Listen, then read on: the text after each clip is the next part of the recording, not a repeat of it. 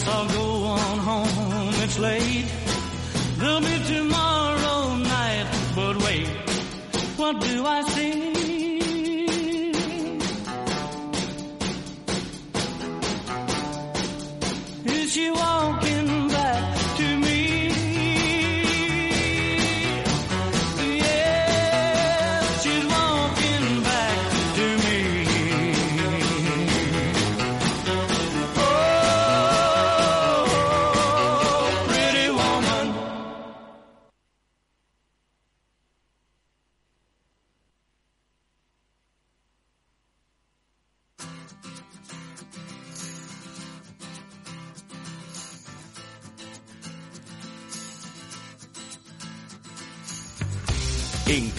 Radio, esto es Padel, con Miguel San Martín.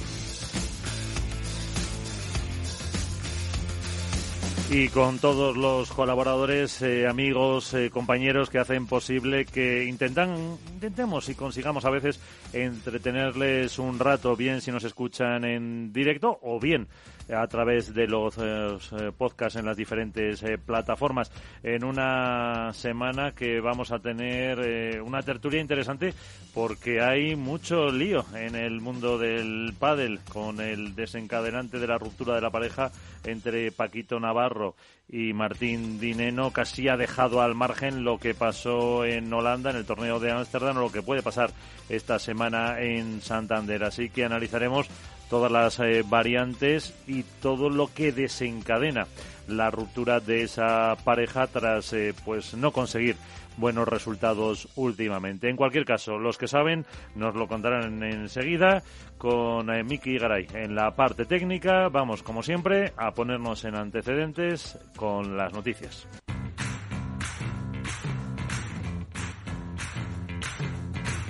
Así viene la actualidad con Contrapared.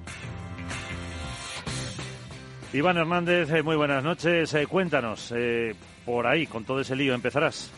Bueno, sí, está claro que la noticia saltó ayer, Miguel, la separación de Paquito Navarro y Martín Dineno eh, saltó por la obra y gracia del trabajo de nuestro compañero Isaías Blayota, en el cual dijo pues que se rompía esa pareja que más o menos se podía prever en función de los últimos eh, resultados obtenidos en los torneos de Huerpa del Tour, porque hay que decir que pareja ha tenido muy buenos resultados en pero no así en Huerpa del Tour.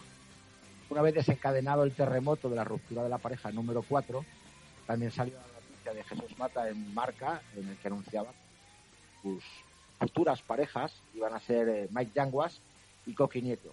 Lo que no sabemos es cuántos torneos van a durar y, lo, y hasta cuándo van a ser esas parejas. Está claro que el mercado de padres se mueve, hay muchísimos eh, rumores de separación de Tello Chingoto, Sancho Tapia, Estupa Lima, y bueno, aquí podemos confirmar también que Fernando Velasteguín y Coello eh, rompen relación el 31 de diciembre de 2022 y que esto, esto es, sí que es oficial y que Coello está pendiente de la respuesta de Francia. Ahí puedo leer, no puedo decir más, eh, pero lo que sí es cierto y es verídico es que Fernando Velasteguín y Arturo Coello dejarán de ser pareja para el 2023.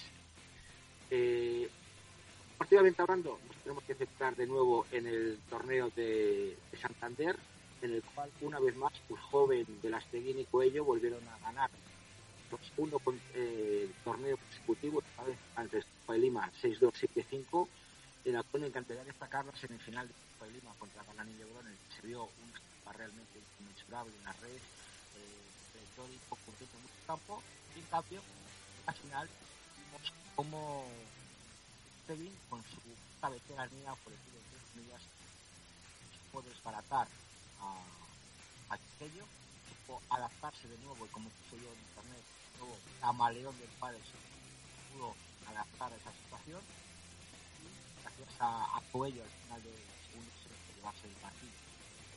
Eh, me encantaría también comentar, pues, obviamente, el, el efecto de la chica, ¿no? Por fin una final nueva de Paula José María y Alcarte Sí. Enseguida lo contamos, Iván, porque se nos eh, va el sonido, si te parece. Lo analizamos ahora en eh, la tertulia y contamos eh, todas las novedades que nos ha dejado esa ruptura de la pareja y también, como no, hablamos algo de la competición. Enseguida empezamos.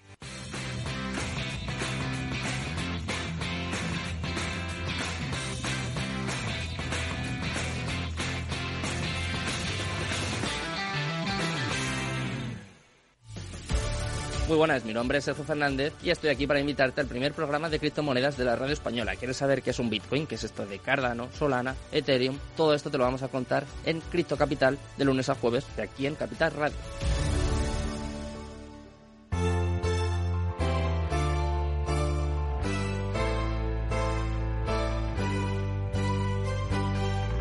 En esto es Padel, comienza el debate.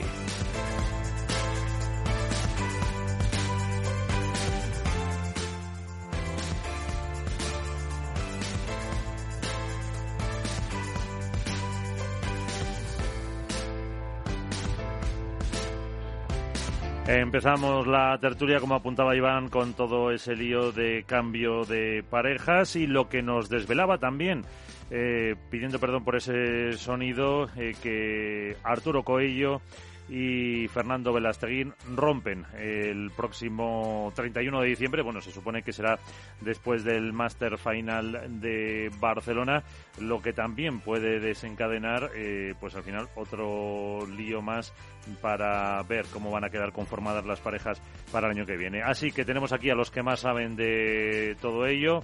Eh, empiezo pues eh, por el que desvelaba ayer esa noticia de la ruptura de Paquito y Dineno. Nos vamos al diario Olea, Buenos Aires. Isaías Playota, ¿qué tal? Muy buenas.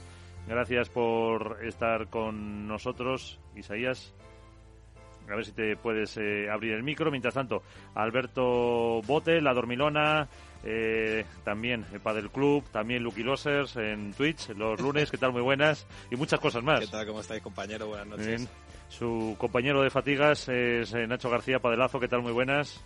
Hola, ¿qué tal? ¿Cómo estáis? Eh, Álvaro López, Padel Spain, ¿qué tal? Hola, muy buenas compañeros. Ya hemos escuchado a Iván y tenemos ahí a Isaías. muchas gracias por estar con nosotros, Isaías. Muy buenas. ¿Cómo están? Muy, muy buenos días, muy buenas tardes para todos. Perfecto. Para mm, contar un poco esa noticia que desvelabas eh, ayer y que mm, hoy seguro que puedes contar alguna cosita más que vas a sacar en, en tu diario, ¿no? bueno, la verdad es que, es que sí, que comenzó bastante movida la semana con la noticia de la separación de, Paco y de Martín Dineno. Eh, y esto obviamente va a traer un efecto cascada que no será en lo inmediato, es decir, no pasará en Santander, e incluso no pasará en Menorca, pero sí para el cierre del, 2022 va a traer eh, algún que otro movimiento más de los que conocemos. Eh, bueno, ¿y cómo lo veis vosotros? Ese, lo que se puede desencadenar, eh, Alberto. Bueno, lo comentaba ayer un poco con, con, Nacho, con Isaías y con Jesús, al cual mando un abrazo desde aquí, que no puede estar hoy con nosotros por motivos personales. A mí me, no me sorprende la ruptura, evidentemente, porque era algo que llevaba semanas, incluso meses, orbitando en torno al proyecto Navarro Dineno, pero sí el momento me, me chirría.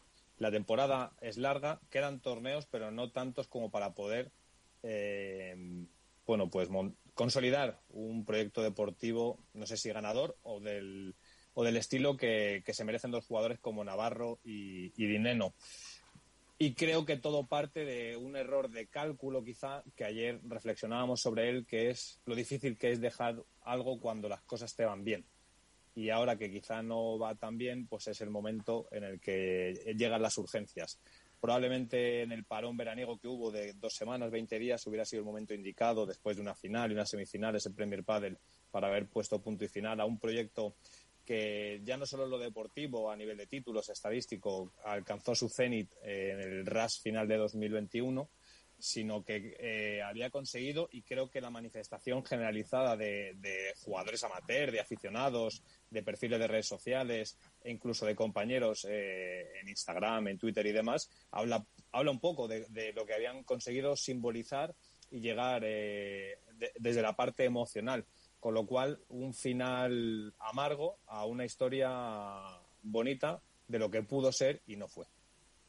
Ir interviniendo cuando queráis, pero como lo que dice Alberto, a mí yo sí recuerdo la, la rueda de prensa de Paquito en Premier Padel como mm, reconocía que habían tenido momentos muy duros, que parecía que estaban ahí, ahí, mm, pero ya dejaba entrever que, que cosas no, no funcionaban.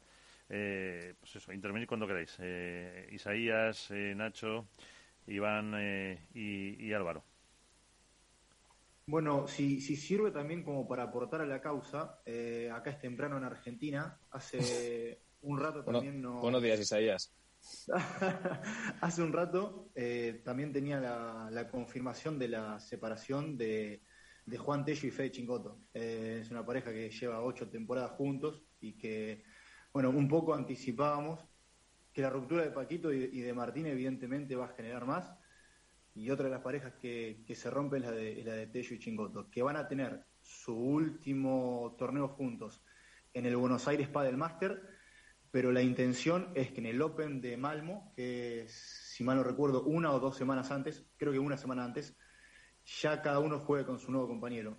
Eh, ayer hablamos un poco de la intención de, de Paquito de hacer la gran Lebrón, ¿no? De pasarse al revés de pasarse a la derecha, perdón, y el revés elegido es, es Juan Tello. Así que eh, ya, al menos de, desde la información que, que, me llega a mí, es que Tello Paquito es una pareja ya cerrada para cerrar el 2022 y que eh, aún Fede Chingoto no tiene un, compañero definido, que tiene algunas, algunas propuestas sobre la mesa y que hay alguno que está ya eh, bastante apalabrado, sí, pero no confirmado. Al margen a, mí me llega, a mí me llega lo mismo, Isaías. La cuestión es si lo que yo no, no sé si, si ese proyecto es eh, extrapolable al 2023, que creo que es la gran pregunta, ¿no? Si, si partiría de cara al año que viene. Yo creo que es un banco de pruebas el, el cierre del 2022, eh, en todos sentidos, de cambio de lado, desde nuevos compañeros, pero nada de lo que termine en 2022 eh, está confirmado que arranque en 2023. Incluso nada de lo que arranque a partir de Menorca va a terminar el año. Eh, lo de Coqui y, Martín Dineno ya es un hecho y, lo adelantó muy bien Jesús Mata en marca. Eh, y al menos por lo que pude hablar con, con Dineno eh, en micrófono, no estoy rompiendo ningún off, ni mucho menos, es que la intención es que terminen el año juntos. Pero de intención a, a que se cumpla, sabemos que hay un abismo acá o un llamado. Entonces, bueno, tendremos un año con, un final de año con bastante trabajo. Claro, porque entonces entre, esto... entre, medias nos vimos un inciso que encima hay mundial. Claro. Es decir, que muchos jugadores de la misma nacionalidad van a tener la posibilidad de probar juntos. El año pasado, por ejemplo, se especuló mucho con la posibilidad de los superpibes, de Galán y Coello, etc, etc. Es decir, que hay ahí un input que también va a hacer que, que las cosas se agiten un poco más. Sí, yo, yo sí, yo estoy de acuerdo en eso. Eh, lo que lo que comenta Isaías eh, a mí me suscita dos, dos reflexiones. La primera es inmediata eh, que Paquito Navarro haya elegido a Miguel Yanguas eh, como estación de tránsito para aterrizar con otro compañero próximamente, además, es decir, dos cambios prácticamente inmediato explica un poco la urgencia que tenía Paquito en romper la pareja con Dineno. Es decir, apunta a causas que eran eh, prácticamente eh, irrecuperables. Uh -huh. O sea, no ha sido un no ha sido una cuestión de que eh, bueno vamos a probar tal sino quiero decir eh, confirma un poco que lo haya hecho a dos meses de que termine la temporada es porque aquello no daba para más ahora bien yo particularmente no entiendo cómo eh, Yangua rompe un proyecto con eh, Coqui Nieto para eh, formar pareja con Paquito durante, no sé, uno, dos, tres torneos. Eso es, por un lado, una reflexión que me hago. La segunda que me hago es que no me parece que la pareja Paquito-Juan Tello sea una pareja para cuatro torneos. Es verdad que el cambio de Paquito a la derecha genera o abre incertidumbre sobre su rendimiento y requerirá de un acoplamiento por parte de ambos, una adaptación de Paquito a la derecha, etcétera, etcétera pero no me parece que sea una pareja para, para un puñado del torneo suelto. Quiero decir, tengo la impresión de que, salvo que surja algo bastante importante de cara a 2023, esa pareja en principio tiene visos de continuar. Esto es una opinión, meramente. ¿eh? Yo lo que digo, no sé si se me escucha. Perfectamente. eh, creo, vamos, a mí también me llegan muchísimas informaciones, como igual que Alberto, y decía Isaías que Chingoto todavía no tenía nada o tenía algo apalabrado. A mí sí que me llega que Chingoto podía incluso haber hablado con Maxi Sánchez. Eh, vamos a ver, es una sorpresa, veo las caras de todos, es una sorpresa para todos eh, que Chingoto juegue con Maxi, pero yo estoy con Nacho en el sentido de, que yo no veo a Paco jugando a la derecha, es el para mí el, revés más, más cerrado que hay en el circuito junto a lo mejor con Fernando Velasteguín y, verle solo para final de 2022 mm, lo veo corto lo veo corto tendría que estamos hablando de jugadores que ya tienen una edad tienen 33 6 años 36 que se tienen que ir acoplando a, a, diferentes situaciones también creo recordar haber visto a Sancho Gutiérrez jugar en Marbella a la izquierda junto con su sobrino con el oveja Gutiérrez. Entonces, a lo mejor son jugadores que se tienen que ir adaptando a la nueva realidad del pádel, a lo que les queda, por decir de alguna manera, los que se van a quedar como sobras, ¿no? Por decirlo de alguna manera. A lo mejor el único que puede elegir dentro de, esta variedad es Fernando Velasteguín, el que podrá decir contigo quiero ir, con no, porque si estamos hablando de que Paquito Navarro se va a jugar a la derecha, con Tello, ¿por qué no podemos ver un Paquito Navarro Fernando Velasteguín? Eh, recordamos eh, que has confirmado también esa ruptura eh, de Coello que te ha dicho hoy mismo Vela, de, vamos, ruptura con, con Coello. Sí, efectivamente. Fernando Velasteguín, he estado hablando esta mañana con él. Bueno, me ha comentado que, bueno, todos sabemos que, que Arturo Coello recibió la llamada de Paquito Navarro allá por el mes de julio. Ya le dijo que no, que quería terminar el año con, con Vela. Y bueno, han estado hablando, han dicho que quieren terminar el año juntos, que se quieren tirar de cabeza, que tienen posibilidad incluso de terminar pareja 2, que sería muy bonito para la carrera de Fernando Verasteguín terminar pareja 2, y que Arturo Coello pues tiene la intención de jugar con, eh, con Tapia. Está claro que dependerá mucho de la decisión que tomen tanto Tapia como Tello de jugar con Martín Dineno sea, las cartas están ahí encima de la mesa. La decisión la puede tener eh, Tapia, perdón, Tapia y Estupa, que quieren jugar con Martín Dineno, que es el jugador más valorado a la derecha, y que Coello, pues como puede decirse, puede ser segundo plato para Tapia o para Estupa en función de la decisión que tomen el resto. A mí, sobre todo, lo que, lo que más me llama la atención, haciendo un poco hincapié en lo que comentaba Nacho, eh, partiendo de la base de que a Paquito Navarro los proyectos eh, tampoco es que le duren excesivamente mucho, yo creo que más allá de dos, tres años, eh, creo recordar, si la memoria no me falla, no ha tenido ningún proyecto. Em, sí que es cierto que es verdad que sorprende que rompa ahora la pareja con, con, Martín, porque recordemos el año pasado, sobre todo, yo creo que cuando más brillaron es cuando Paquito a nivel físico eh, estaba un par de escalones o tres incluso por encima de lo que está ahora. Y ahora mismo yo creo que en lo que queda de temporada, que es verdad que que quedan muchos torneos pero poco tiempo eh, y con lo apretado que está el calendario no va a mejorar a nivel físico, eh, porque tampoco va a tener mucho tiempo para entrenar. Entonces yo creo que este cambio de pareja, sea para dos torneos, tres o para lo que queda de temporada, va a ser más un parche porque no creo que mejoren los resultados, eh, sea con, con, quien sea que vaya a jugar, de lo que venía trayendo con Martín Dinero, porque su nivel de físico va a seguir siendo el mismo eh, no, no creo que destaque como, como destacaría el año pasado, entonces yo creo que va a ser más un parche y un poco, digamos, banco de pruebas de cara, de cara al año que viene.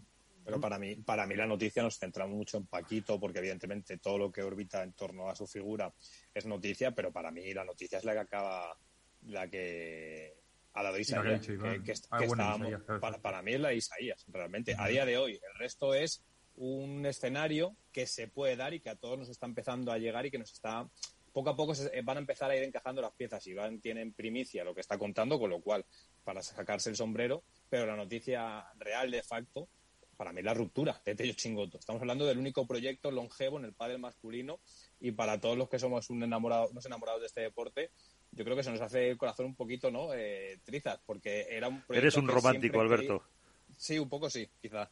Eh, pero pero era, era un proyecto que probablemente nunca esperábamos que fuera a acabarse. Aunque es verdad que creo que no ha llegado a estar donde muchos esperábamos, es decir, a conseguir títulos de forma recurrente y a estar peleando por estar en el top 3, pero desde el punto de vista ese mm, del romanticismo que lleva intrínseco el propio deporte, para mí es la noticia, y esto es un gusto personal, por encima incluso de la ruptura de Dinero y de Navarro. Porque lo de Dinero Navarro era esperable, porque como bien indicaba Nacho ayer, los proyectos de Paquito suelen quemarse de una forma más o menos rápida, porque necesita de la consecución de resultados. Pero ocho temporadas jugando juntos, desde que no eran profesionales o no estaban en la élite, los World del Tour, Premier Padre y demás, y que pongan punto y final en mitad de una temporada, porque no es al acabar una temporada, es en mitad de una temporada, para mí es la noticia de la semana, seguro. Sí, a ver, al final es un poco, salvando mucho las distancias, obviamente, pero es una pareja muy querida, como en su tiempo lo fue Javi Ruiz y Uri Botello, que, que cuando rompieron sorprendió también a muchos. Es verdad que lo que dices tú, Alberto, les ha faltado quizá esa cadencia natural de títulos, ese por lo menos conseguir dos, tres títulos que yo creo que por, lógicamente por calidad y por, oportunidades han tenido. Eh, también nos sorprendía mucho el hecho de no ver incluso a, a Gaby Reca en los últimos torneos con ellos en el banquillo. Y yo no sé si eso también ha precipitado las cosas, quizá el nombramiento de Gaby Reca como seleccionador argentino, el hecho de que se centre más, eh, por decirlo de alguna manera, en, el proyecto internacional que en, su pareja eh, principal.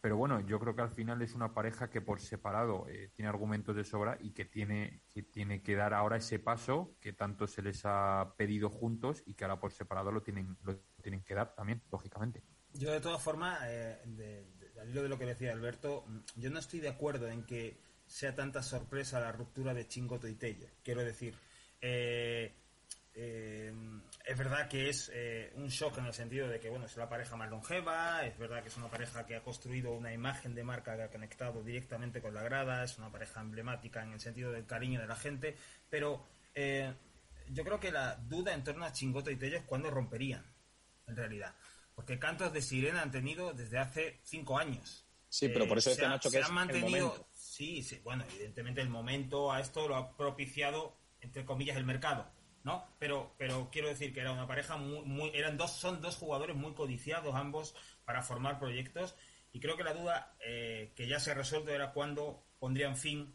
a, su etapa y, bueno, ha llegado ahora. A mí lo que me sorprende, efectivamente, eso sí me sorprende, en eso coincido contigo, es eh, que yo esperaba que una pareja como la de Chingoto y Tello eh, terminase en la temporada natural e iniciasen un proyecto al año siguiente pero también entiendo que como está configurado hoy el pádel profesional, con el calendario que maneja, con la saturación de pruebas, prácticamente no sé si somos capaces de eh, vislumbrar cuándo termina y cuándo empieza una nueva temporada.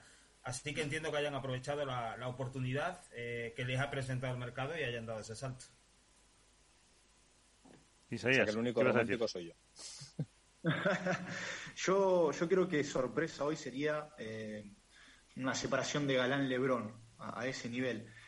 Eh, esto no es algo que, no hayamos hablado ya en alguna charla entre, entre todos nosotros de cuándo sería el final de Tello Chingoto, cuándo sería, incluso de la pareja 2, de Sancho Tapia hacia abajo, los rumores están instalados y es cuestión e incluso de, que haya una respuesta a un sí. Es decir, sé que hay, hay jugadores que continúan jugando solo por el hecho de que no consiguen eh, una opción un pelín mejor, pero el desgaste es, es brutal.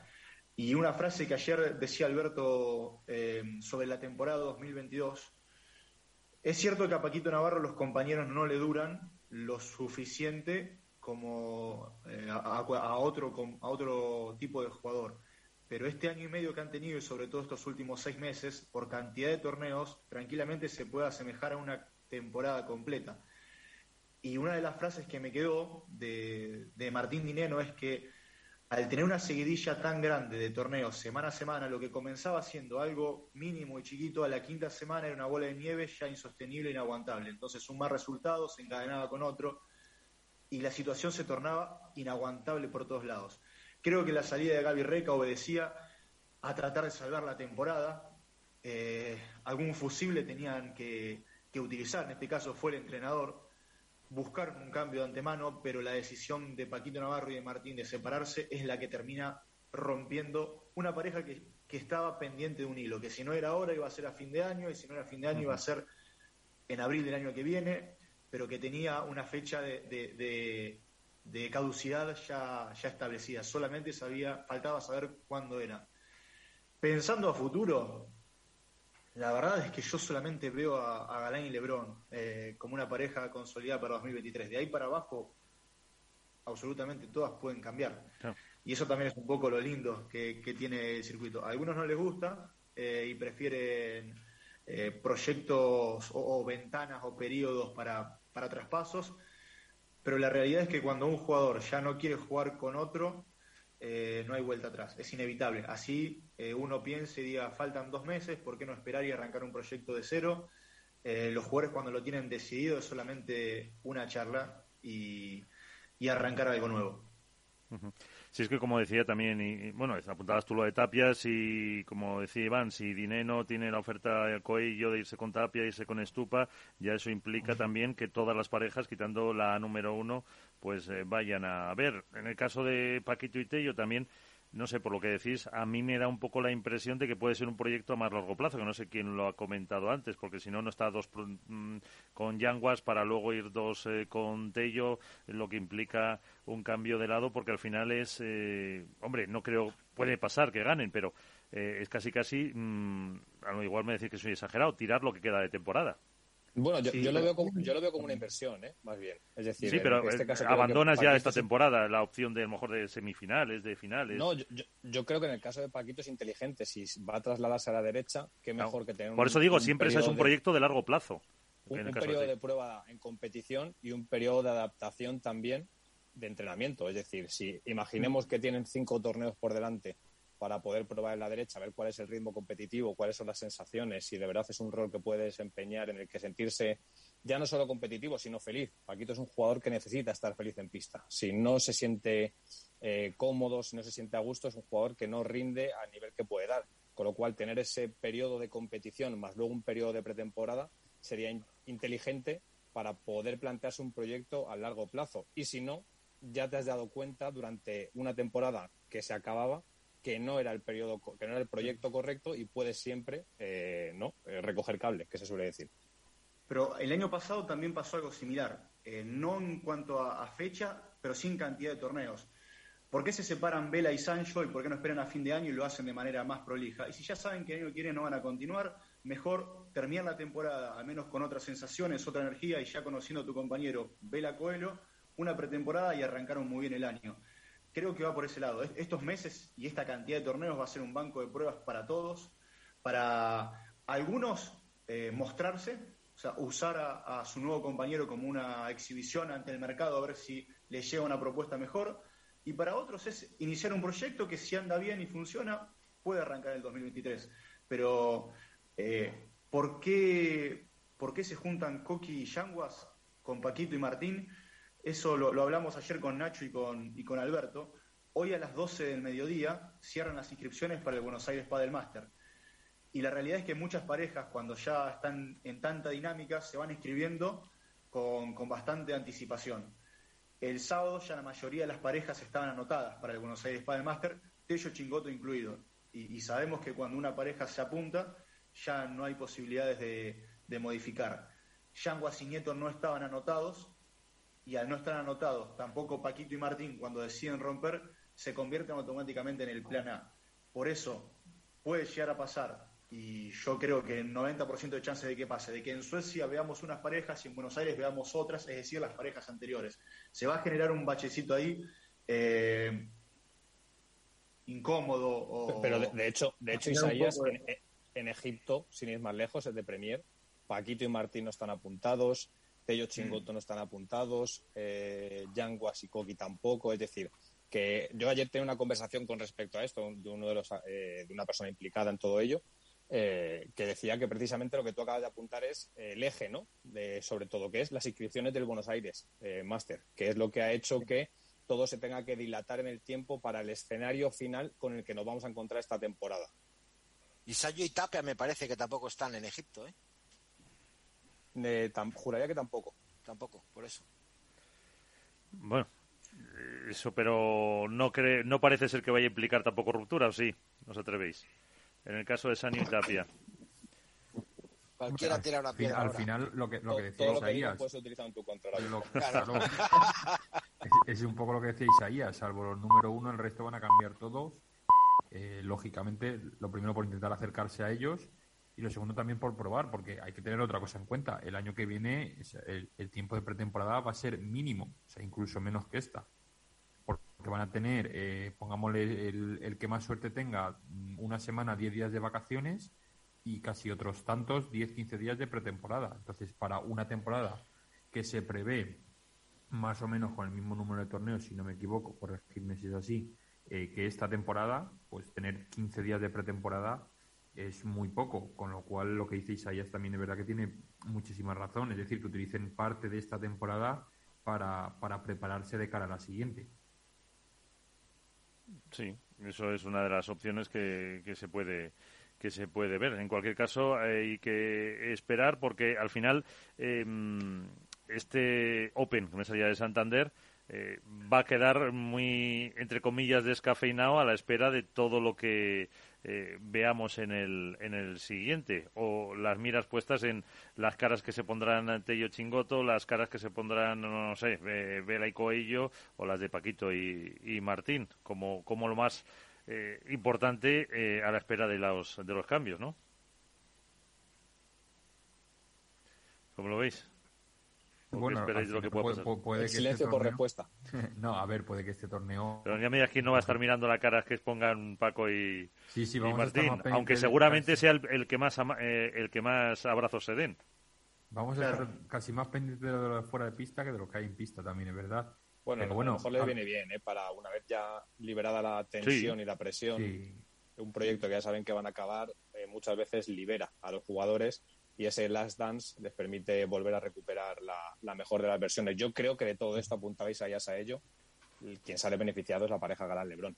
Es decir, que se agite el ranking, que nuevos proyectos empiecen, que se dé un periodo de acoplamiento entre jugadores, va a beneficiar a, la pareja más estable porque ya tiene los automatismos creados, eh, tiene una, un suelo de rendimiento muy alto en este caso, como es el de los número uno, y creo que los que salen beneficiados, por lo menos de aquí a final de año, eh, son ellos. Ya, lo vimos el año pasado, sin ir más lejos, ¿eh? cuando rompen Sancho y Vela, que estaban eh, apretando la, pugna por el número uno, les vino bien y tuvieron un ras favorable en el que consiguieron retomar el nivel y fue luego eh, otra vez bueno pues que aparecieran Paquito y Dinero los que les volvió a hacer tener cierta inestabilidad pero para mí son los claros beneficiados de todo esto si se confirmaran, eh, si se confirmara un escenario de repente en el que todo se dinamitara. Si no, entiendo que todo va a partir entre Sancho Tapia, Galán Lebrón y, y Vela, Vela Coello en este caso.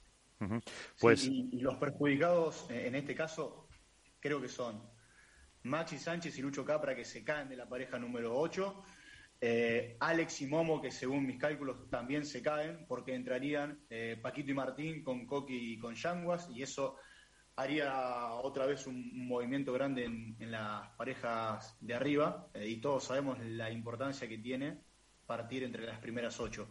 A, a Yanguas y a Coqui le costó toda la temporada tratar de meterse y partir como pareja nueve y enfrentarse a uno de los de arriba en la primera ronda un martes con el estadio todavía vacío y el torneo frío que no es lo mismo que enfrentarte ya a unos cuartos de final. Eh, así que eso también es un, es un punto a tener en cuenta, sobre todo para estas parejas que se caen y quizás de manera individual cada uno busca un nuevo compañero para tratar de meterse otra vez en las ocho.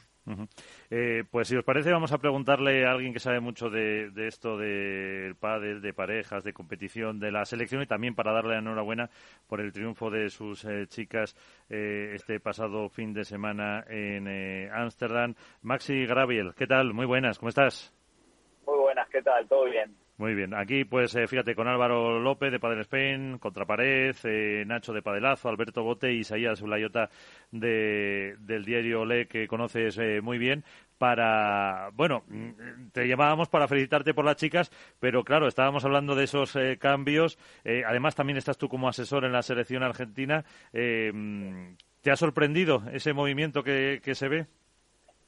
Sí, me sorprendió a esta altura del año porque ya en algún momento se veía que algunas parejas no estaban muy bien y se esperaba que pudiesen cambiar, pero no fue así digamos, a mitad de año, justo cuando se jugó el premio de Argentina, y se esperaba que alguno pudiese llegar a cambiar, pero no haber cambiado en ese momento, la verdad que llama un poquito más la atención a esta altura del año, que si bien quedan nueve torneos, que son muchos, quedan pocos meses de competencia. Además, Isaías eh, nos acaba de, contar eso, que también eh, ha confirmado eh, que Tello y Chingoto, si no me equivoco, Isaías, será después del Buenos Aires Padel Master. Sí, sí, es que ya están apuntados para el Buenos Aires Padel Master. Después de ese torneo, o incluso antes en Suecia, ya cada uno jugaría con su nuevo compañero.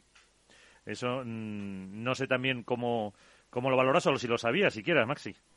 Sí, sí, sí, lo sabía, lo sabía. Y como bien dice, están apuntados en dos torneos, en ese y también en el de Menorca, que como tienen la inscripción ya confirmada, no se pueden borrar. Entonces eso hace que, bueno, sea más complicado conseguir compañero, porque al final tenés que conseguir un compañero, pero en el, con el cual dos torneos no lo vas a poder jugar, porque ya estás apuntado con otra pareja en el cual no te puedes borrar.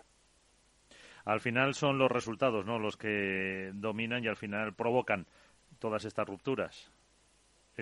Sí, bueno, sí, son los resultados, pero a veces también el desgaste de tantos torneos. Al final esta temporada está siendo muy intensa, muchísimos torneos, que por un lado está fenomenal, que tenga mucha competencia, pero desgasta mucho, desgasta mucho y mismo se pueden llegar a romper hasta parejas que lo están haciendo súper bien, súper bien. El, el, el caso de Tello Chingoto, por ejemplo, yo que, que estoy bastante con ellos y los conozco, es normal después de tantos años que haya un desgaste, a pesar de que ellos se llevan súper bien y todo, pero, pero bueno, ese desgaste y convivencia todos los días lleva a que la cosa se rompa. Eh, bueno, y darte la enhorabuena también, ahora te dejo que te pregunten, eh, por eh, tu chica, segundo triunfo de la temporada y en línea claramente ascendente, Marta y Bea, ¿no? Sí, sí, la verdad que hicieron un torneazo. ya venían jugando bien, siempre hablamos de lo mismo, de que están jugando muy bien, pero le falta regularidad en algunos partidos para ganarle sobre todo a la pareja 1 y 2, que, necesita jugar, no sé, dos horas, dos horas y media o tres horas lo dure el partido, con una regularidad constante. Y era lo que les faltaba y en este torneo lo consiguieron, así que ojalá puedan seguir por esta línea. Eh, pues no sé si tenéis alguna cuestión para, para Maxi Graviel. Eh, Iván, que te he visto. Hola Maxi, buenas noches. Hola Iván, ¿cómo estás? Bien, bueno, sobre todo felicidades porque creo lo que tú dices, ¿no? Habéis, habéis roto una barrera que teníais importante, aparte de a lo mejor del juego, quizás psicológicamente, ¿no? El, el hecho de ver enfrente a Ari y Paula durante esta temporada, como que había un bloqueo ahí que no se sabía por dónde meter las manos, ¿no? Yo creo que, no sé si me das la razón, eh, es el mejor partido de la temporada por parte de, de Marta Ortega, sobre todo que la vi absolutamente seria, concentrada, batalladora. Eh, yo de Bea poco puedo decir porque siempre la veo igual, es una, es una chica súper competitiva, que siempre está muy atenta, pero yo creo que el cambio ha sido más bien por parte de Marta que por parte de Bea. Sí, bueno, primero eh, valorar lo que decís de la barrera psicológica con el partido de Ari Paula, creo que es tal cual. Es un partido que que se les daba mal, sobre todo por parte de ellas, a pesar de que las otras evidentemente son dos cracks que por algo están número uno ahora, pero ella ese partido particularmente lo jugaban mal, porque es como que no le encontraban la vuelta, se frustraban pronto, entonces haberle ganado y más en una final tiene un sabor doble, digamos, y, y le va a venir bien mentalmente para creer realmente en ellas y que se den cuenta que son buenísimas y que pueden estar a la altura de las mejores. Si bien está pareja tres, pueden estar dos, pueden estar uno. Es cuestión de creérselo. Por el tema de, por el lado de Marta Bea, evidentemente Marta es una jugadora que necesita dar estabilidad en el juego. En este torneo lo hizo perfecto, se mantuvo durante todo el torneo con una seriedad y una intensidad enorme. Y Bea, yo lo que le reclamo a veces es que ella siempre juega muy bien y tiene muy buenos tiros, pero también que no tenga tantos picos, porque a veces pasa por baches de que falla varias bolas, eh, digamos, entre comillas, tontas, y después te hace capaz de lo mejor, ¿viste? Entonces, conseguir un equilibrio. Creo que fue lo que pasó en este torneo, que Bea estuvo muy acertada en el ataque y Marta en la defensa estuvo súper seria con una intensidad enorme, defendiendo una barbaridad, presionando cuando estaba adelante. Entonces, eso hace que Bea también juegue mejor. Hola Maxi, ¿qué tal? Muy buenas, soy Álvaro. Hola Álvaro, ¿qué tal?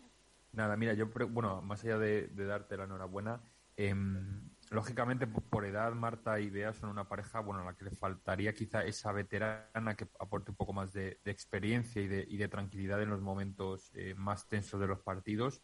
Pero yo no sé si, sobre todo, si tú crees que Marta Ortega principalmente ha dado ese paso adelante en jerarquía en la pareja y luego eh, un poco ahondando en la pregunta de Iván, eh, si crees que ya las chicas han terminado de creerse que pueden pelear eh, con la parte más alta del ranking, jugarlas de tú a tú y, sé lo que dices tú, más allá de esa regularidad, el creerse ya mentalmente que pueden ganar a cualquiera. Sí, yo creo que ya en los últimos torneos vienen más confiando en sus posibilidades y sobre todo a base de, resultados, que, al final es lo que te da la confianza, ¿no? La confianza es muy difícil conseguirla, no viene por arte de magia. Entonces, si vos venís desarrollando un buen juego y los resultados se vienen dando, eso te da un poco de tranquilidad. Pero es verdad que les faltaba contra la pareja unidos también creer de que pueden estar a la altura de ellas. Y bueno, se dio en Cascais que le ganaron a, a Gemma y Alejandra y en esta final de Ámsterdam a, a, la pareja número uno, a Ari y Pablo. O sea que, que esto le va a dar seguridad seguro, seguro estoy, convencido de eso. Eh, después, evidentemente, puede ser un torneo y puedes caer en primera ronda porque el circuito femenino, al igual que el masculino, está súper igualado. Eh, pero bueno, sobre todo están trabajando bien y están confiando mucho en sus posibilidades y mentalmente yo las veo más fuertes, que es la clave en ellas para mí. Eh, más cuestiones, Nacho. Sí, hola Maxi. yo quería preguntarte como, como entrenador rival, ¿qué diagnóstico haces de la situación que atraviesa eh, Jen Madriá y Alejandra Salazar? Eh, la pareja que eh, claramente atraviesa un bache de resultados y también de juego, que ha perdido el número uno y que y de la que todos esperamos de alguna manera una reacción por la jerarquía y por el y por el nivel de juego que tienen. Yo no sé como rival cómo, cómo las ves, ¿qué diagnóstico haces?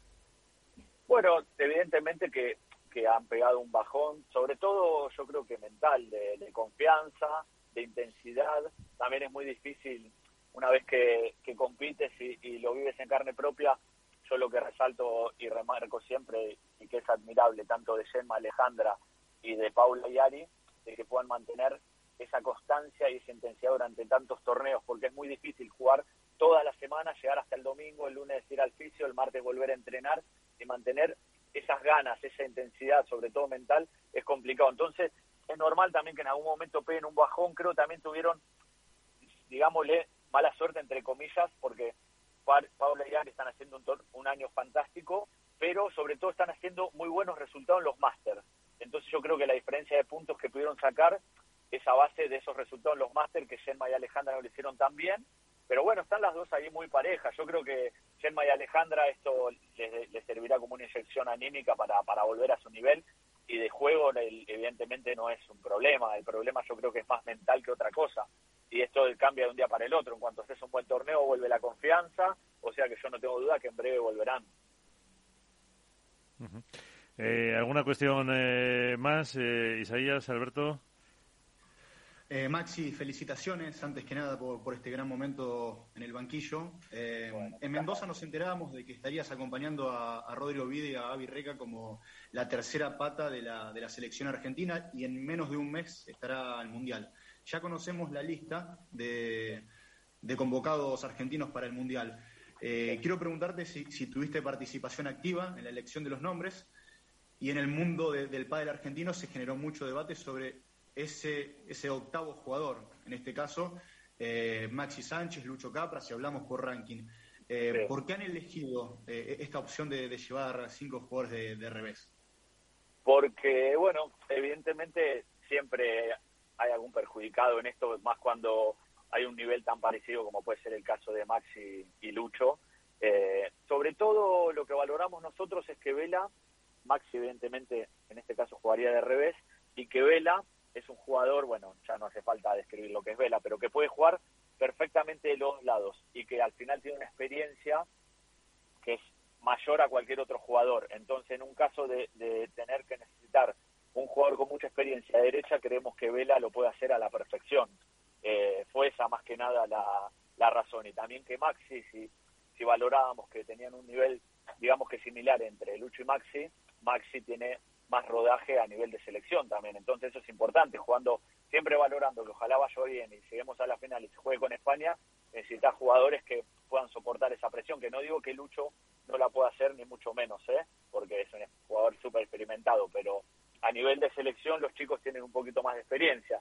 Y al final es muy difícil, porque si hubiésemos dejado, no sé, afuera por decirte a Maxi, también eh, hay lugar a, a, reproche o, que haya malestar porque también tiene un lugar ganado, digamos, al igual que Lucho. Es complicado.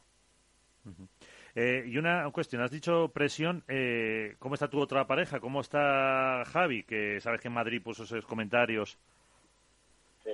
Javi Garrido. Sí, sí, está muy bien. Lo que pasa es que Javi, eh, yo creo que estamos trabajando bastante sobre eso de, de los baches, que atraviesa a veces por bache, igual que Campa, tienen partidos muy, muy, muy buenos que son capaces de ganarle a parejas de las mejores del mundo y después capaz que pierden partidos que a priori eh, esos son favoritos. Entonces tenemos que trabajar sobre esa sobre esos baches, pero pero bueno, de confianza y de ánimo está muy bien, o sea que vamos con muchas ganas ahora al torneo de Santander a ver qué tal. Pues os seguiremos. Eh, Maxi Gabriel, eh, muchísimas gracias por estar con nosotros. Te volveremos a molestar y suerte para Santander. Bueno, muchas gracias por el llamado. Ya saben que yo encantado cuando quieran, aquí estoy. Saludos para todos. Un saludo. Eh, porque, Isaías, eh, se ha generado realmente mucha, mm, no sé si polémica o comentarios por esa convocatoria de los eh, de Ovide y de Reca, sobre todo. Sí, pasó lo mismo que el año pasado. Son los mismos ocho jugadores y sobre todo porque, bueno, si bien Fernando Velastiguín puede jugar tranquilamente en, en los dos lados, a mí me da la sensación de que le falta una derecha, pero sobre todo un zurdo.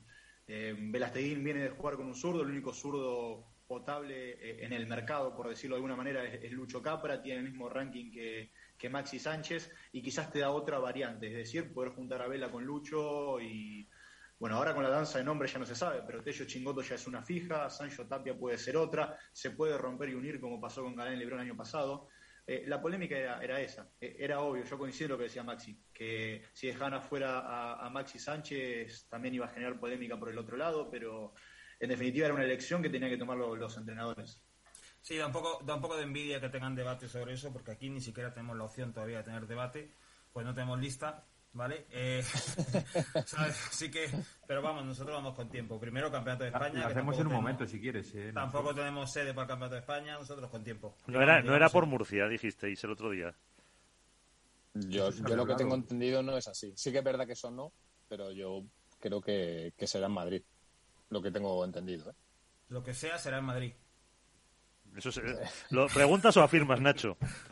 No, no, pregunto, pregunto. Lo que sea deberá ser en Madrid, entiendo. Hombre, sería lo más, sería lo más lógico por punto geográfico, porque llevarse a todos a Murcia eh, lo vería un poco una locura. Pero bueno, mm, no sé qué decidirá la federación en este caso. Y van en esos temas sabe más. Está la federación como para hablar.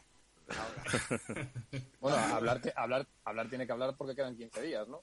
Sí, está claro que lo que dice Isaías, me parece todavía extraño que todas las federaciones estén dando ya a sus seleccionados que la selección española guarde tanto silencio. Yo no sé qué pensar, sinceramente, si pensar que todo va a depender de los jugadores que vayan al Campeonato de España, si van a ir los top, si no van a ir los top. Eh, es una incertidumbre, pero bueno, yo creo que independientemente del equipo que lleve la selección española, la final va a ser Argentina-España. Otra cosa. Os, pregunto, ¿hay un periodo máximo para anunciar eh, la lista de convocados? No tengo ni idea. Hombre, a ver, tendrá que haber. imagino. Tendrá que haber un periodo que la FIP estipule, pues no sé, igual 15, 20 días antes del Mundial. No, después del Mundial lo pueden anunciar también. ¿eh? También, también. No, que, lo, digo, lo digo por desconocimiento en este caso mío, ¿eh? que no sé si se puede hasta una semana antes eh, anunciar la lista de convocados, si hay un periodo, no Nacho, una ventana. ¿tú que estuviste en la federación? cuando se hay un plazo, no sé cuál es el plazo exactamente, pero sí hay un plazo. hay un plazo para anunciar, para anunciar la, lista, para escribir, para escribir a los jugadores. Tendrá que haber un plazo, lógicamente, más que nada por todo el tema logístico. Eh, supongo que tienen que, que, mover para viajar hasta, hasta el Mundial, digo yo. Sería lo más normal. Sí, hombre. Eso seguro. La de fútbol, el, Mundial se empieza más tarde y la lista creo que el día tope era el 12 de noviembre. O sea, como un mes antes. O sea que... La federación ahora lo que tiene que hacer es eh, arreglar los trapos sucios que tiene dentro de juntas directivas, de miembros, de uno entra, otro saca, el que quería estar ahora resulta que está a favor del que no quería que estuviera, el que no quería que estuviera resulta que está a favor del que quiere que estar. Eh, me parece que ahí hay mucho mucho que contar, pero pero poco que decir, por decirlo de alguna manera. Y lo que desvelaba Nacho hoy también de los... Eh, bueno, lo de los canon, el de los de canon que, de la federación es increíble. O sea, el mero hecho de sangrar a los, a los clubes eh, y a los propios jugadores, al fin y al cabo, para, para intentar limpiar las, las posibles deudas que tiene la Federación Española, que las niega, pero que sabemos todos que existen, y, aplicar ese subida del 50% en los canos de los, de los torneos, cuando todos sabemos que muchos de los torneos se van a ir a Cataluña por el famoso papel catalán, como ha sido este Campeonato de España de Veteranos, como el papel catalán. Y el papel catalán, sí, de Catalan's Paper. No, eh, que me encanta, me encanta. me encanta. Cataluña Leaks.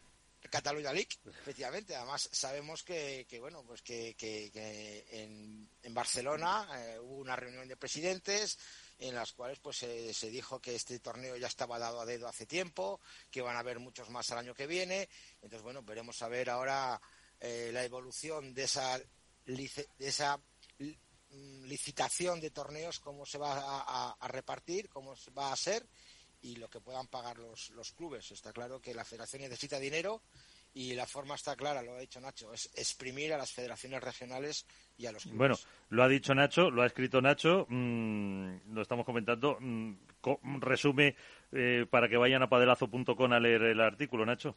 Nada, muy rápido. Eso es una. Eh, todo esto se, la Federación de cara al año que viene, en la base de licitación de sus torneos, ha incrementado el canon que los organizadores deben pagar por las pruebas del circuito de menores. Eh, hasta este año, este año incluido, eh, tenían que pagar un 25% de la inscripción, el año que viene pasarán a ser un 50%. Ese 50% es el mismo, por cierto, que pagan cuando son los campeonatos de España, ¿vale? Pero estamos hablando de pruebas de menores.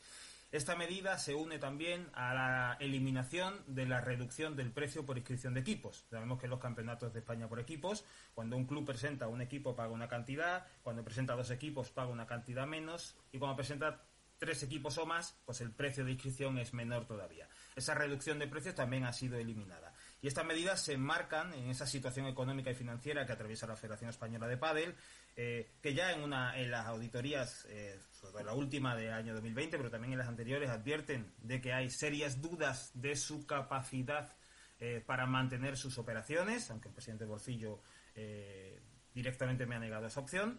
Eh, pero aparece reflejado en los informes de auditoría y desde luego está tratando de buscar recursos eh, económicos para tratar de salir de una situación eh, económica y financiera muy delicada, muy delicada, que podría incluso verse agravada evidentemente por la inestabilidad institucional que hay ahora mismo dentro de la federación. Pues ahí está y... La noticia polvorón del día, ¿eh? Sí, sí, sí, sí. Eh, vamos eh, a saludar a otro invitado que tenemos a, esta hora. Eh, no sé por qué parte del mundo está. Pera Valdivieso, ¿qué tal? muy buenas noches, buenas madrugadas, buenos días para ti. Estás en Australia, ¿no? En, Barcelona, Ah, en Barcelona. Vaya, hombre. Yo que iba, yo que iba a tirarme, digo que estamos con Argentina, con Isaías, que te teníamos también a ti en... Estás en Barcelona, uno de los responsables de la Federación Australiana de, de Padel. Eh, pues para que nos contaras un poquito también, eh, para poner una nota de... Eh, estábamos hablando del Mundial, de las fechas para mm, dar las listas eh, definitivas. Tú no eres uno responsable de la selección australiana de pádel de la Federación eh, Australiana. Eh, os quedasteis sin ir al Mundial, pero ¿en qué momento está el, el pádel ahí en, en tu país de acogida? Pues mira, justo ahora acabo de, hacer otro Zoom con el tenis de Australia, porque estamos preparando de cara a la Australian Open. montaremos una, una pista en los exteriores del, donde se hace todo el tema del torneo de tenis, ¿vale? Con la idea principal de poder organizar el primer torneo FIP, haremos un FIP Rise, ya estamos acabando de, cuadrar eh, todo el tema de las fechas, también con la Federación Internacional, y bueno, para nosotros es, bueno, puede ser un momento muy importante, porque después de la pandemia ya podemos a nivel mundial eh, poder hacer todo el tema de, explicar lo que es el pádel, sobre todo en Australia, sobre todo la gente que venga de fuera, de fuera sobre todo de los países de Asia, puedan eh, poder participar, puedan jugar en, la pista y bueno, y puede ser un momento de un, dos pasos para adelante para, para nosotros. Entonces poder hacer una promoción mucho más grande para poder abrir clubs en, el próximo año y de cara eh, preparar, estamos también preparando un plan estratégico de cara al 2032 para que el pádel pueda ser olímpico y entonces estos 10 años tener el, país eh, con clubs, con gente, con torneos, con formación para llegar al 2032 con una, con una buena proyección. ¿Cuánto, mm, eh, ¿Cuántos clubes, cuántas pistas de pádel tenéis ahora ahí en Australia? Ahora de momento son seis, seis clubs que, que tenemos ahí, unas 24 pistas y en proyección tenemos de aquí final de año yo creo que cuatro o cinco nuevos clubs y de cada año que viene nuestro objetivo es tener unos 25. Un poco la progresión que tenemos exponencialmente ir, ir, creciendo y lo que pasa que bueno, como estamos eh, en las antípodas eh, cuesta que la gente bueno conozca sobre todo lo que es el, el pádel, hacer la promoción, tema también de permisos es bastante complicado, certificados. Bueno, es un poco más, más dificultoso toda la tarea, pero bueno, después de, del tiempo que, que, estamos peleando, creo que ahora eh, en los próximos años llegará nuestro momento y poder poner a Australia bueno, en una buena posición dentro del, del mundo del pádel. Y os quedasteis eh, en las eliminatorias para el Mundial. Estuvisteis ahí luchando en Egipto, ¿fue? Sí, en Egipto. En Egipto la verdad que fue un torneo espectacular. Eh, todos los países bueno, que vinieron tanto de, de, Asia como, como de África hubo un muy buen ambiente. Nosotros, por, por desgracia, nos quedamos en semifinales. Nos eliminó Irán, que fue muy bien. La verdad que te sorprende cuando te dicen Irán. Bueno, pasa que había jugadores que están entrando en Dubái, otros que están entrando en España, y ahí nos quedamos. Ya que a, en la fase de grupos ganamos a, a Emiratos, ganamos a, a, Japón, y ya cuando, bueno, esto que dices, ya veíamos la final ahí, nos eliminó Irán. Pero bueno, y Egipto también un nivel muy, muy bueno. Bueno, en Asia es lo que digo, de momento va todo poco a poco, pero creo que en el futuro yo creo que saldrán buenos, proye buenos proyectos. Eh, tenemos toda la zona del Golfo que están invirtiendo mucho en pádel, eh, ahí hay dinero y bueno, la idea es intentar hacer cosas con ellos y los países que estamos un poco más, más alejados, pues intentar seguir el, la, el mismo modelo que han, uh -huh. que han utilizado estos países. Porque al final, eh, Qatar, claro, Qatar iba como selección anfitriona, por eh, no tenía que clasificarse. Al final, ¿cómo ha quedado eso? Digo, ¿no os hacen un huequecillo a vosotros? A ver, yo estoy hablando ya con, con Koji. Digo, Koji, digo, a ver si puedes meter a Australia ahí como invitado, como hacen en Eurovisión. Lo, lo, lo, lo, tenemos complicado. La verdad que no sé exactamente cómo quedará. Yo imagino que mantendrán, o sea, irá como Qatar, como, como anfitrión y luego Egipto, que son los dos países que representarán la zona de Asia y de África. Claro, el problema que tenemos es que toda esa zona solo tenemos un, un, bueno, un sitio. Sí. Entonces, claro, vamos creciendo cada vez más países. Antes era entre Japón y Australia. Esta vez somos siete, pero es que el año que viene ya, bueno, se, se, se ponen 14 países que forman parte de la FIP. Entonces iremos creciendo. Entonces, bueno, poco a poco yo creo que cada vez habrá más países en Asia. Claro, y tenéis que reclamar más cuota, por lo menos dos, tres plazas. Ahí estamos. Yo creo que hay otra plaza que es la que tiene Estados Unidos y Canadá, que ahí tenemos que apretar a ver que, bueno, al menos hacer un playoff conjunto y supongo que irá pues a medida que también vayamos, eh, bueno, la, los países que se clasifiquen tengan mejores posiciones en, los, eh, en el Mundial o la Asian Cup, pues intentar conseguir más, más espacio o otra propuesta que nosotros hicimos desde Australia es que se pueda hacer una, una ampliación de países en el Mundial. Uh -huh. En vez de 16, puedan a 24. Y, y, la última por mi parte, eh, en Australia los aficionados los que juegan al pádel, bueno, les va gustando evidentemente el deporte, se van aficionando, pero siguen lo que es un poco la competición profesional. Eh, Lena, Isaías en el diario Lea, Contrapared, Alberto Botenás, a Padelazo, Padel Spain, etcétera, o todavía hay eh, mucho desconocimiento.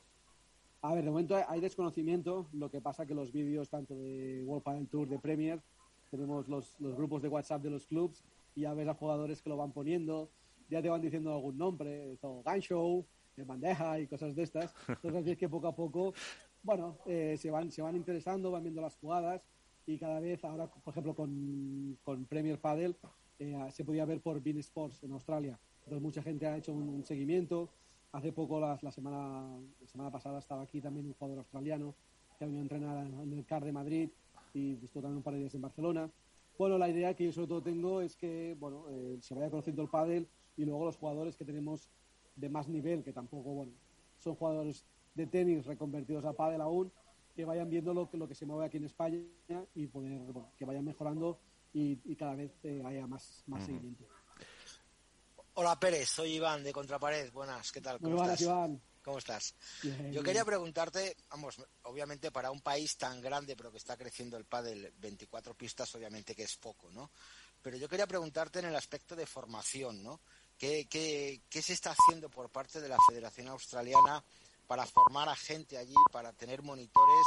Eh, ¿Tenéis pensado la importación, entre comillas, de gente de, de España para allá? Y otra pregunta, la segunda pregunta es si tú vas a estar en Dubái en el Mundial, eh, ¿sabes si va a haber algún tipo de reunión de la FIP para ya a lo mejor designar el siguiente Mundial o para lo que tú dices, ampliar los países a 24? Eh, Te comento, a ver, nosotros ahora desde el año pasado, bueno, principios de enero, febrero, eh, la Federación de Padel se incorporó a la Federación de Tenis. Entonces, durante este año estamos haciendo toda la parte legal porque el objetivo que tenemos es que el pádel sea reconocido como deporte en Australia. ¿vale? Este es el primer de paso para, una vez eh, seamos de- reconocido como deporte, podemos tener acceso a bueno, más ah, ayudas y, y el gobierno nos considera deporte. A partir de ahí, con Tenis Australia, estamos trabajando en un programa de formación. ¿vale? Ellos, bueno, a través del tenis ya tienen una estructura hecha, entonces lo que nosotros queremos hacer es incorporar el pádel como formación y que ellos mismos hagan el tema de formación de, de profesores de pádel y paralelamente estamos trabajando para que gente de España pueda venir aquí, esto a través de, de mi empresa, y luego en la, la asociación que tenemos de Asia Pacific, el pasado septiembre se hizo un primer curso de formación, ¿vale? que esto está liderando tanto Gio de Tailandia y Asier de Japón, ¿vale? para hacer los primeros cursos de formación para la zona de Asia, de, Asia Pacific. Entonces, con estas tres eh, opciones que tenemos, la idea es poder tener cada vez más nivel de formación, porque tenemos un problema que no tenemos juniors, el año que viene el Mundial Junior y queremos hacer un seis meses, al menos poder llevar a algún equipo australiano a la quali para, para el Junior, pero de cara a los próximos años, lo que decía el plan, estos 10 años hasta el 2032, conseguir tener un buen, un buen, buen equipo de formadores para que cada club pues tenga, tenga Ujú. esto. Y la segunda pregunta, en Dubai eh, yo estoy ahora en contacto, ahora voy a bajar a Valencia la semana que viene para el, el- el europeo eh, junior, entonces ahí es ver exactamente lo que se va a hacer en Dubai. De momento, que yo sepa, no hay programada ninguna reunión y el tema de las, de las sedes es una cosa que, bueno, que hemos hecho una, una propuesta también que yo creo que sería importante eh, poder tener las sedes con antelación. Por ejemplo, en nuestro caso, estamos trabajando con Koji y con la zona de Asia Pacific para ya tener a final de año designar el- la, sede de la, de la Asian Cup. Entonces, eh, cada país que lo pueda organizar tenga suficientemente tiempo para buscar sponsors, ayudas, todo esto, y los equipos se puedan preparar, eh, comprar los billetes de avión con antelación para, para reducir los costes. Alberto. ¿Qué tal, Pere? ¿Cómo estás? Muy bueno. Eh, nos, nos hablabas de un proyecto eh, a 10 años vista, con 2032 como fecha, eh, y muchas veces insistimos en la necesidad de que el padre profesional empiece a nutrirse de nuevas nacionalidades, de nuevos jugadores, para un poco darle narrativa a la historia y, y al final que, bueno, que se enriquezca, que capitalice en diferentes países y que detrás de todo esto pueda o no aspirar a ser olímpico. ¿Tenéis alguna proyección eh, pautada para saber cuándo habrá jugadores australianos, entiendo que todavía reconvertidos al tenis, pero también de esos que tienen ahora 14, 15 años que puedan empezar a competir los circuitos profesionales, World Padel Tour, Premier Padel, APT, etcétera. A ver, nosotros la, idea que estamos trabajando es primeramente, este año hemos creado el Australian Padel Tour, ¿vale? que es el primer circuito que hemos hecho a nivel eh, nacional para que la gente empiece a competir. El segundo paso que tenemos es de cara a los próximos dos o tres años crear diferentes torneos en la zona de, de Asia Pacific y yo creo que a partir de- del quinto o sexto año de los jugadores que están empezando ahora puedan empezar a competir a nivel, eh, como decías tú, World Padel Tour, Premier y estos torneos. A ver, principalmente el problema que tenemos, por ejemplo, ahora que vino aquí a, jugar aquí en España, es el número uno de Australia. Entonces, a entrenar con Juanjo ahí en Madrid. Dice, a ver, no lo hace mal, pero claro, no puedes competir el nivel que tiene Australia, Italia, que aún están, como digo yo, cuatro o cinco pasos por delante. Yo creo que primero, y este es un poco el objetivo que trabajamos en Asia Pacific, es poder competir entre nosotros. Yo creo que Japón, Tailandia, los Emiratos, bueno, puedan competir, que más o menos creo que el nivel puede ser parejo. Y a partir de ahí yo creo que puede salir, pues como ahora por ejemplo hay Mohamed eh, de Qatar, eh, Tommy y León de Japón que están compitiendo, intentar ir jugar algún torneo, al menos empezar la competición y ojalá, ojalá dentro de poco pues tengamos algún jugador, sobre todo de esta zona, y bueno, para mí Australia sería, sería espectacular que pudiera competir en, en el Tour, aunque sea una previa.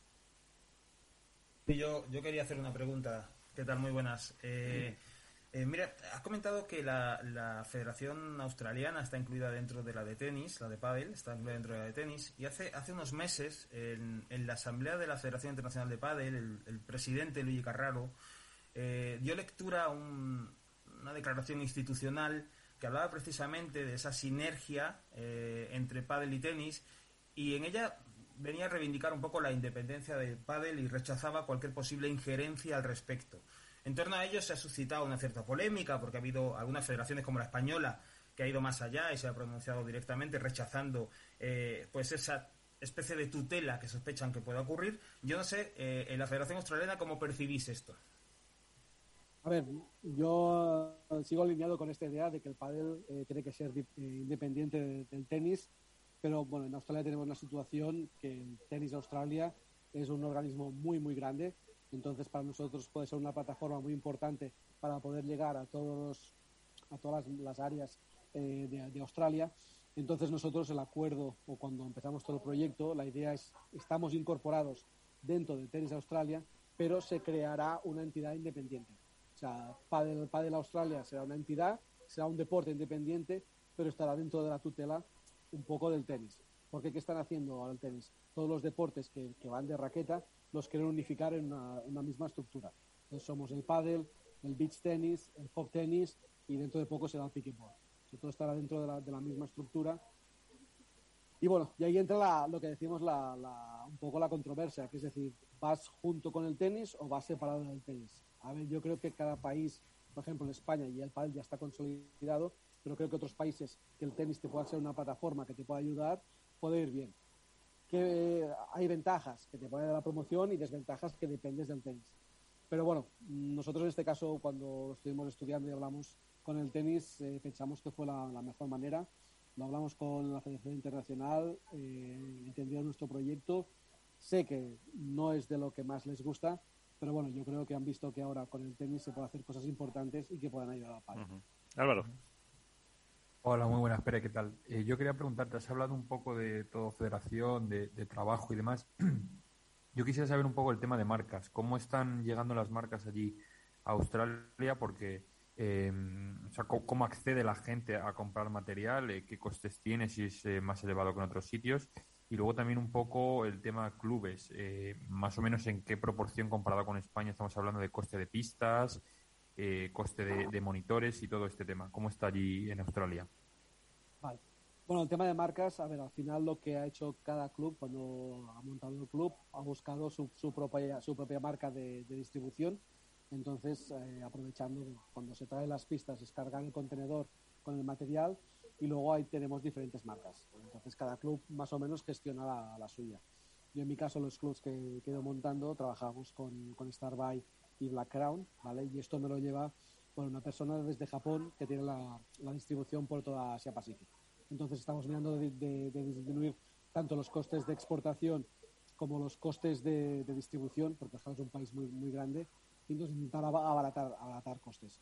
De momento, también para las marcas es un país que es un país emergente, que no hay mucho volumen, y entonces, bueno, lo que estamos trabajando es, es que, que crean en el proyecto y que, bueno, si pueden sponsorizar algún jugador o, bueno, o algún club hacer algún evento, pues tengan el soporte. Estamos en una fase muy inicial, pero bueno, yo, por ejemplo, tenemos Bull Paddle que también está ahí, eh, ahora Sips también ha entrado, eh, Nox, Starbuy, Black Crown, luego, y luego hay pues, Wilson, Dunlop que viene a través del tenis. ¿Vale? Y luego me preguntabas del tema de, clubs. Sí, un poco lo que es el, el, precio de la pista, te preguntaba el dinerito. Claro, el, parné, el parné. Vale, ¿qué pasa? El tema de, o sea, para llevar una pista para Australia hay unos eh, códigos de construcción y de certificación que son muy estrictos. Entonces, una, pista normal no se puede homologar ahí. Entonces, nosotros, por ejemplo, en mi caso, en mi empresa, eh, con la ingeniería australiana y con el Colegio de, Ingenieros de Madrid, bueno, conseguimos hacer todas las certificaciones de, de, las pistas para cada estado de Australia, ¿vale? Porque ahí cada estado es diferente. Y entonces también el tema de viento, el tema de terremotos, bueno, entonces todo esto te encarece el producto. Entonces estamos hablando entre un 20 o un 30% más, más caro. Y luego el último problema que hemos tenido en los últimos años es el tema del transporte. Como ejemplo, yo te digo, nosotros en el 2018, cuando montamos el club de Sydney, el contenedor nos costaba 3.000 dólares y este último envío que hemos hecho en el mismo Sydney, 14.000.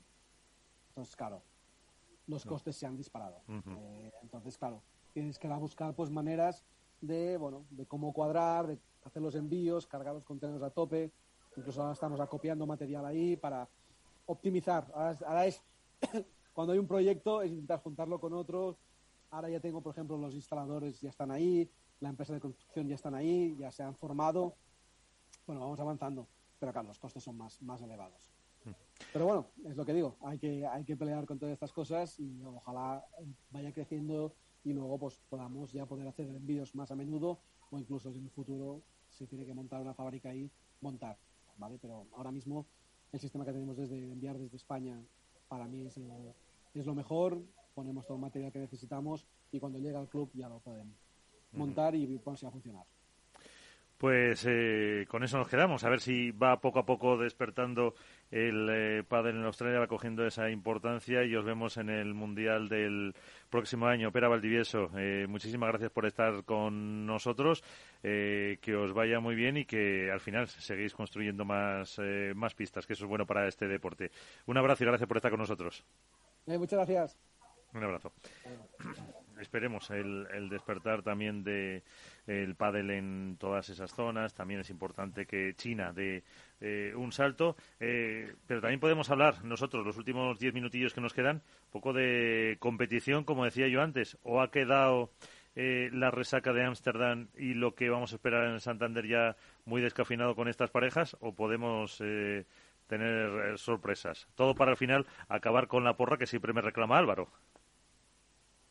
Correcto, correcto, correcto. La porra siempre es importante. Aunque no la gane nunca, pero. Bueno, yo la he vuelto a ganar otra vez por segundo torneo consecutivo. La de chicos. La de, Vela Estoy de dulce, de dulce. Hay que decir, hombre, lo de Vela y Cuello salen ya de pareja 4 en, en, en, Santander.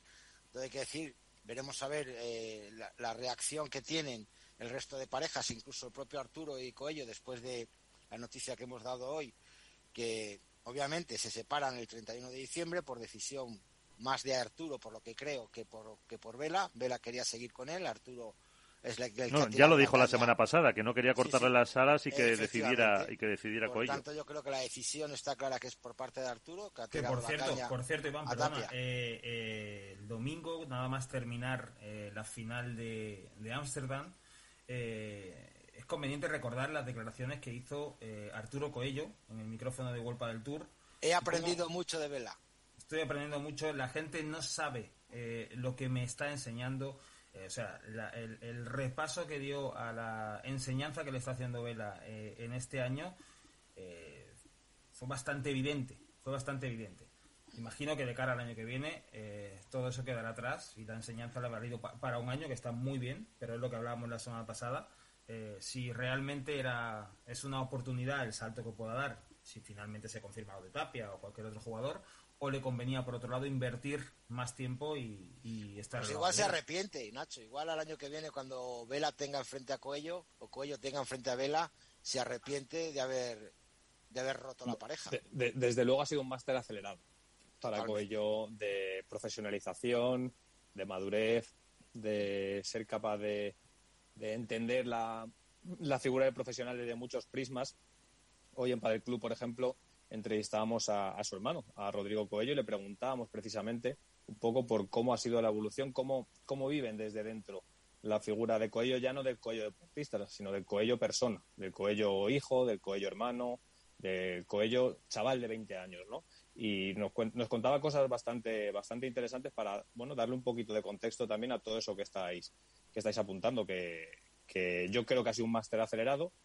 Es verdad que probablemente podría haber durado una temporada más, pero hoy en día el deporte, ni que decir tiene el pádel, eh, tiende a, no sé si al cortoplacismo, pero a fagocitar muy rápido todo lo que orbita a su alrededor.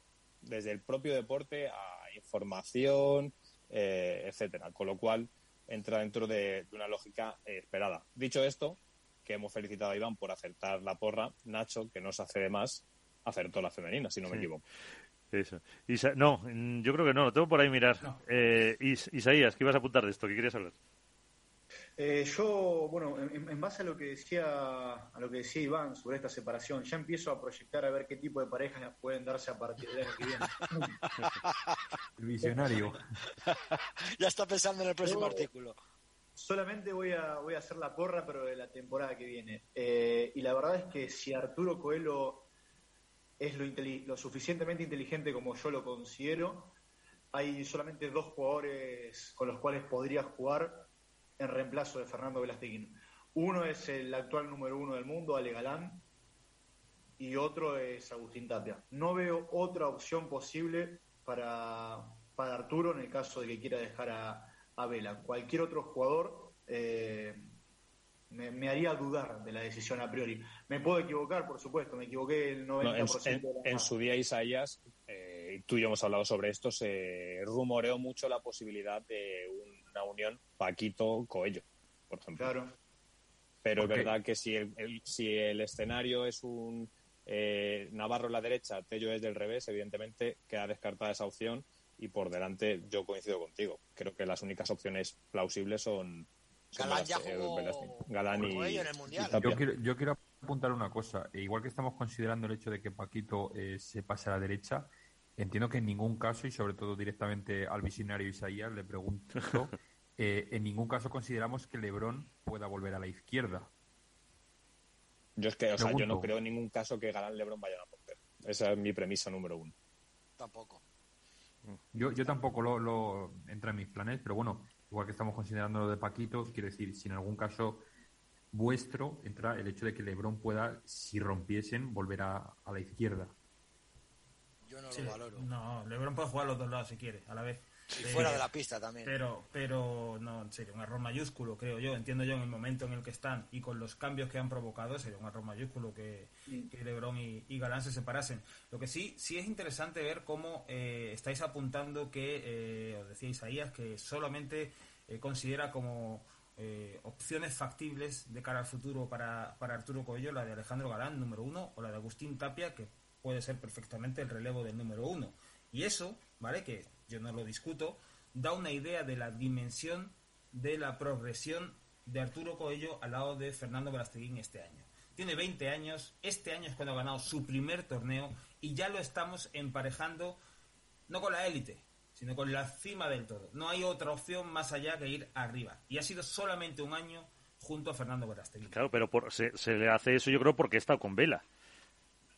Bueno, se le hace eso por la demostración de lo que de lo que es capaz de hacer. que ha hecho, claro. No, quiero decir, ya eh, tres títulos en tu primera temporada real, vamos a decir, inmerso en el top 8, eh, está al alcance de muy pocos, de muy, muy pocos. Y que ha sido capaz de adaptarse a, a pistas más rápidas, pistas más lentas, a días en los que Vela estaba pletórico, a días en los que quizás Vela no estaba eh, al 100% y ser el, el, que más puntos hiciese eh, a todo tipo de rivales. Es decir, ha sabido eh, aguantar a, a, Lebron, ha sabido aguantar a, muchos jugadores y yo creo que saliendo bastante indemne y siempre por delante de, de duelos que además por juventud podría parecer que a lo mejor le quedan un poco grandes, pero desde luego por calidad ha sabido jugar de tú a tú a todos. Pero yo, aún así, dicho esto y, entendiendo que al final la evolución forma parte de una mejora, con lo cual la aspiración es mirar siempre para arriba y no para abajo, en el caso de Coello, creo que todavía tiene está por madurar en muchos aspectos del juego, en muchísimos. Y, tener a un jugador como Vela al lado es un contrapeso muy grande que hace que quizá pase desapercibido según qué facetas en las que Coello sufre y sufre mucho y probablemente no esté para dar el nivel o contra una pareja 1 o una pareja 2, pero a lo mejor es parte del proceso de, ese viaje de aprendizaje que tiene que, asimilar todavía. Es que hoy en día el deporte es esto, que con 20 años eh, en el fútbol ya se está encumbrando a balones de oro, en el baloncesto se da el salto al draft de la NBA y en el pádel pues se mira a tener que optar de forma pseudo realista por el número uno. ¿Es un error? Desde mi punto de vista sí, pero creo que el deporte, la vida y la sociedad funcionan así. Bueno, entonces, eh, Isaías, por lo que decías de Galán o de, o de Tapia, mm, ¿no ponemos ahí a, a, lo mejor a Estupa o es porque a Estupa lo das con dinero? Eh, un poco y un poco. Yo creo que, que si es por preferencia iría por otro lado, Arturo, pero acá también la pregunta que, que me surge es, eh, ¿y Vela? Porque estamos viendo el 50% de la pareja y el otro 50% creo que también va a mover mucho. Y ahí lo tengo bastante más, más complicado, eh, al menos para, para dar una opinión, porque creo que dependerá mucho. Vela tiene un deseo a finales de 2021 que es jugar una temporada entera sin lesionarse. Y creo que gran parte de haber llegado al 10 de, al 4 de, de, octubre sin lesiones y sin problemas físicos es que el desgaste que está haciendo es mucho menor al que hacía con Sancho, por caso, porque el medio de la pista lo cubre absolutamente todo Arturo. Ahora bien, eh, no veo a otro Coelho, ni siquiera veo a otro jugador con las características de Coelho en el mercado. El que más se aproxima, quizás por, características, es Alex Ruiz. Algo parecido en la derecha puede ser un Yanguas, ya nos vamos un poquito más atrás. Entonces, creo que cómo termine el año Vela dependerá de si está dispuesto a afrontar otra temporada en el revés o si bien decide darle un nuevo cambio rutilante a su carrera y pasarse a la derecha. Es decir, son tantas las opciones que tiene Vela, no lo veo tan claro como en el caso de Arturo. Yo, el único jugador que yo veo parecido a Coello, pero no está en el top 10, es Alex Arroyo. Es el único que por características de juego puede parecerse, pero me parecería un tiro al aire en un jugador como Fernando Verasteguín, con lo cual queda descartado. Por lo que el próximo proyecto que tenga adelante no le va a garantizar eh, lo que estás contando, Isaías, que para mí es la clave, probablemente del desahogo que ha vivido en su juego. A no ser que veamos una vuelta con Lima. Que no creo que sea probable, pero a Vela siempre te ha, le ha ido mejor con los zurdos. ¿Mm? Apuntabas tú lo de Ruiz, claro, que también es, es zurdo, no lo sé con ese cambio de parejas, ¿dónde va a quedar si Estupa se queda sin Lima? ¿Dónde va a quedar el brasileño? Hombre, Aunque todos decís que no, pero bueno. Dudo que vuelva con algún ex compañero, que todo puede ser, lógicamente, pero dudo de que con los que ya ha jugado eh, vuelva. Me parecería extraño cuanto menos. O sea, ellas es zurdo y tiene envergadura también, por ejemplo. Sí. Eh, bueno, yo le pido con las dos, si es necesario. Le, le pilla un poco lejos para Vela, entrenar, pero Hombre, si tienes yo... que jugar con Vela, la juega con la izquierda y con la derecha, nada igual. Hombre, también está la opción de que alguno de los que jugáis un poquito, que os vayáis a Australia y os metéis en la selección, pero en la Junior no llegáis, por poco, no, en la pero, Junior, no, pero vamos, a, te, a te digo una cosa. A la veterano sí, y Necesitan- el Mundial de Las Vegas tuvieron, ¿eh? Por eso, en por la eso. Junior necesitan, en la Junior necesitan seis y somos seis, no sé cómo lo veis. Sí. Bueno, habrá que falsificar un poco los carnes de identidad. Pero bueno, oye, pues eh, para dejarlo, eh, Isaías, tú dices que no vas a hacer porra, ¿no?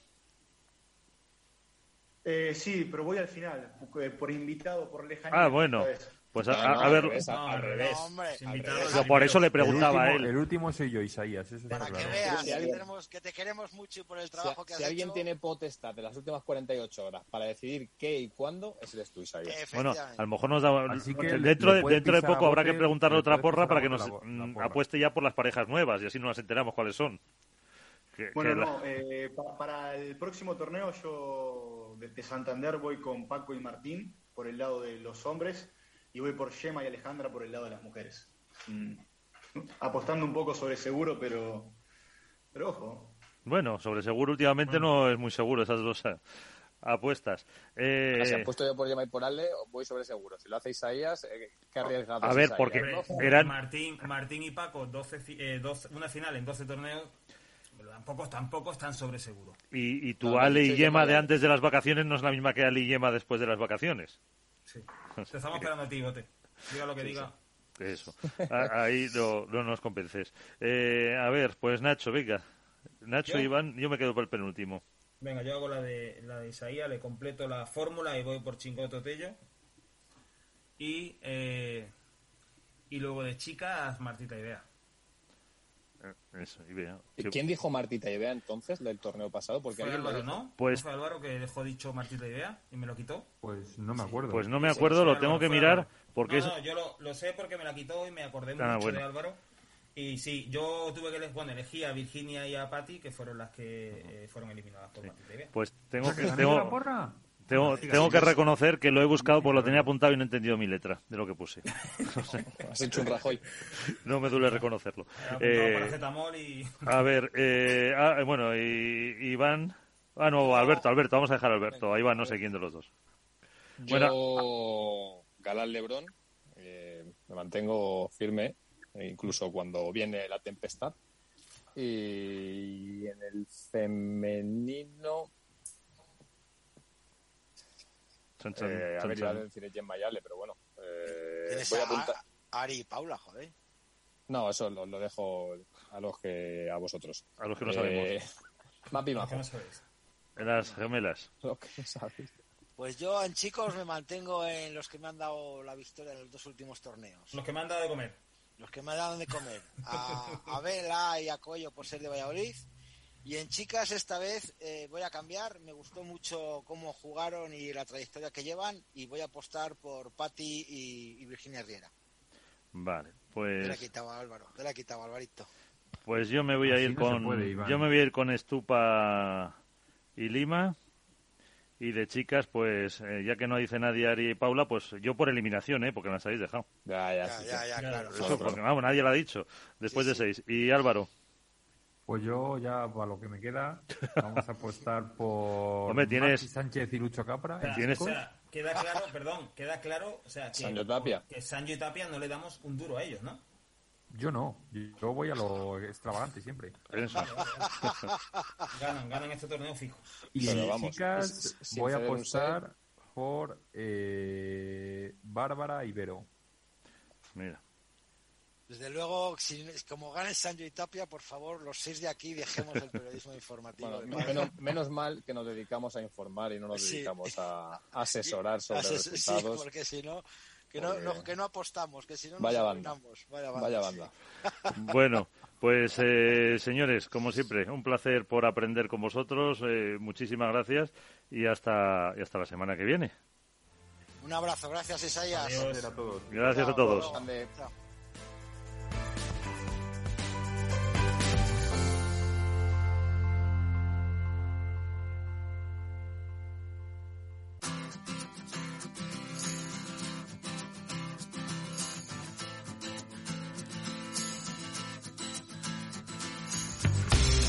Vamos, los de esto es Padel.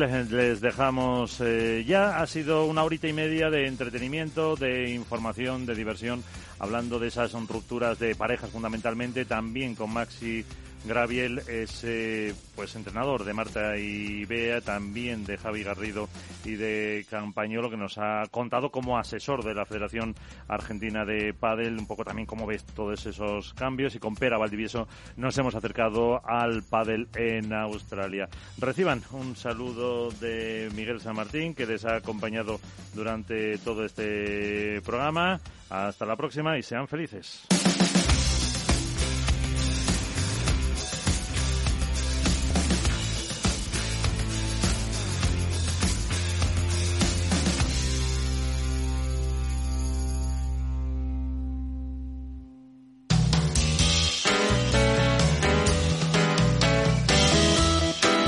Radio, Música y Mercados.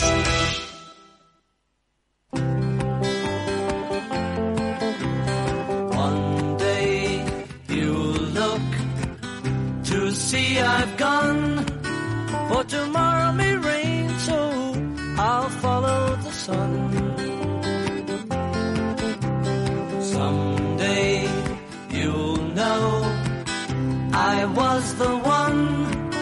But tomorrow may rain, so I'll follow the sun.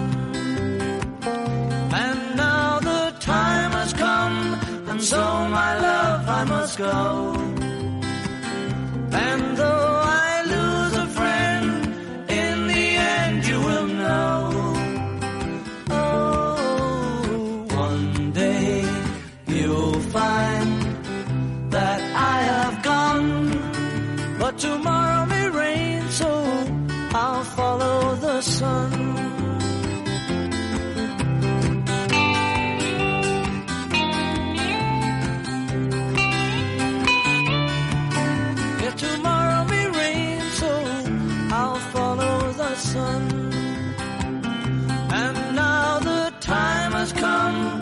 I must go. And though I lose a friend, in the end you will know. Oh, one day you'll find that I have gone, but tomorrow may rain, so I'll follow the sun.